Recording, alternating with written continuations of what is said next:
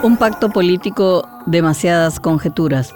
Artículo publicado el 31 de octubre del 2021 por Estela Ruiz Díaz en el diario Última Hora, Asunción, Paraguay.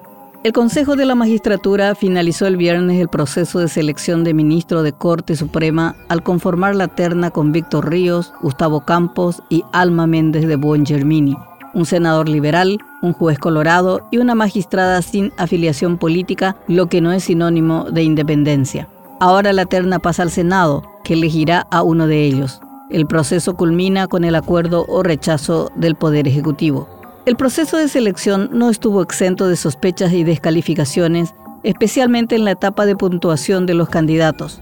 Las distintas fases o exámenes no convencen aún porque a pesar de la supuesta objetividad, Basta con mirar los puntajes que otorgaron los consejeros a cada postulante para notar la diferencia entre unos y otros. La tercera etapa se cerró con la evaluación cualitativa integral, la más subjetiva de todas, y por tanto, la trampa perfecta para sacar del medio algún candidato o potenciar al que logró el consenso político. Los camaristas Méndez y Ocampos obtuvieron siete votos del total de los ocho miembros, mientras que Víctor Ríos seis. No votaron por el senador liberal, el ministro de Corte Eugenio Jiménez y el presidente del Consejo y representante de los abogados Oscar Pacielo. Las negociaciones. El desbande liberal y la disputa colorada tiñeron las negociaciones en el Senado y generaron tensión los días previos. El mismo senador Pedro Santa Cruz del PDP, miembro del Consejo de la Magistratura, denunció las presiones de sectores económicos, estudios jurídicos y hermandades, masonería, en la conformación de la terna. La vacancia generada por el fallecimiento de la ministra Gladys Vareiro del PLRA supone, en el marco de un pacto no escrito, pero vigente desde el acuerdo Guasmos-Laíno, que sería ocupada nuevamente por un representante liberal. Por eso se especula con cuasi certeza que Ríos tiene mejores chances por tener el apoyo de la mayoría en el Senado, como pudo verse en el voto de los consejeros. Aquí vale resaltar que tuvo alto consenso político, desde el abdismo a través de la representante del Poder Ejecutivo Mónica Seifar, del cartismo a través del abogado Jorge Bogarín, del Poder Legislativo a través de sus representantes el diputado Roberto González, oficialista, y el senador Pedro Santa Cruz del PDP. También fue votado por los representantes de las universidades, Raúl Torres Kimser de la UNA y César Rufinelli de la Universidad Católica. Puja liberal. Si bien la candidatura de Ríos arrancó con fortaleza política, con el correr de los días se fue debilitando porque se le cruzó en el camino el camarista liberal Víctor Fretes, apuntalado por Blas Llano, quien buscó el apoyo de Horacio Cartes. Si bien el líder de Honor Colorado simpatizaba con Esteban Kriskovich, candidato de la Iglesia Católica, prometió secundar al candidato de su aliado liberal.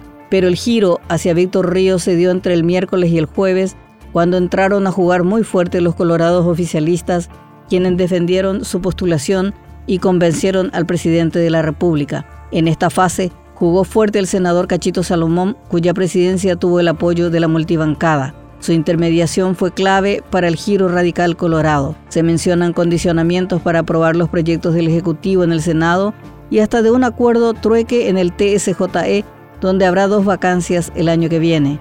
Si esto fuera cierto, sería una catástrofe para la oposición. Hasta el momento, la justicia electoral, a pesar de su desorden administrativo, mantiene credibilidad en su gestión electoral gracias al equilibrio político perfecto, un colorado, un liberal y un independiente. Otro tema menor es la Defensoría del Pueblo, donde aparentemente sería reelecto el impresentable Miguel Godoy. Lo que se juega. La disputa política por la integración de la Corte es normal en el juego de poder. La importancia de la elección no se da tanto por la pertenencia política, sino hacia qué lado jugará el elegido cuando integre la máxima estancia judicial. De los ocho miembros actuales, la Corte está dividida entre dos visiones. Los renovadores, que si bien tuvieron el apoyo o empuje de partidos políticos para llegar a la cima, actúan con mayor independencia. Son los llamados ministros con vuelo propio. Martínez Simón, Carolina Llanes, Eugenio Jiménez y Manuel Ramírez. Este último cortó todo vínculo con el PLRA. La otra mitad integran casualmente los ministros con más antigüedad. Antonio Fretes, el verdadero mandamás, César Garay y Luis María Benítez Riera. Se le sumó César Diesel, recientemente nombrado. Este grupo es más funcional a los intereses políticos. Por ello, la importancia de la elección del noveno ministro de Corte es el que romperá la mayoría e inclinará la balanza hacia uno de los lados. Esta elección puso nuevamente en entredicho la independencia del Consejo de la Magistratura, que una vez más se amoldó a los intereses partidarios. Por el rol que tienen en la cadena de selección de cargos para el Poder Judicial, debería ser el perro guardián de la independencia de la justicia, tanto que cuando arman las ternas obliguen al Senado y al Ejecutivo a elegir al mejor entre los mejores. El cuoteo político es un modelo agotado, pero a pesar del rechazo ciudadano persiste porque la clase dirigente está desconectada de la sociedad y solo se mira el ombligo y sus intereses cortoplacistas. Cometen injusticia por mano propia.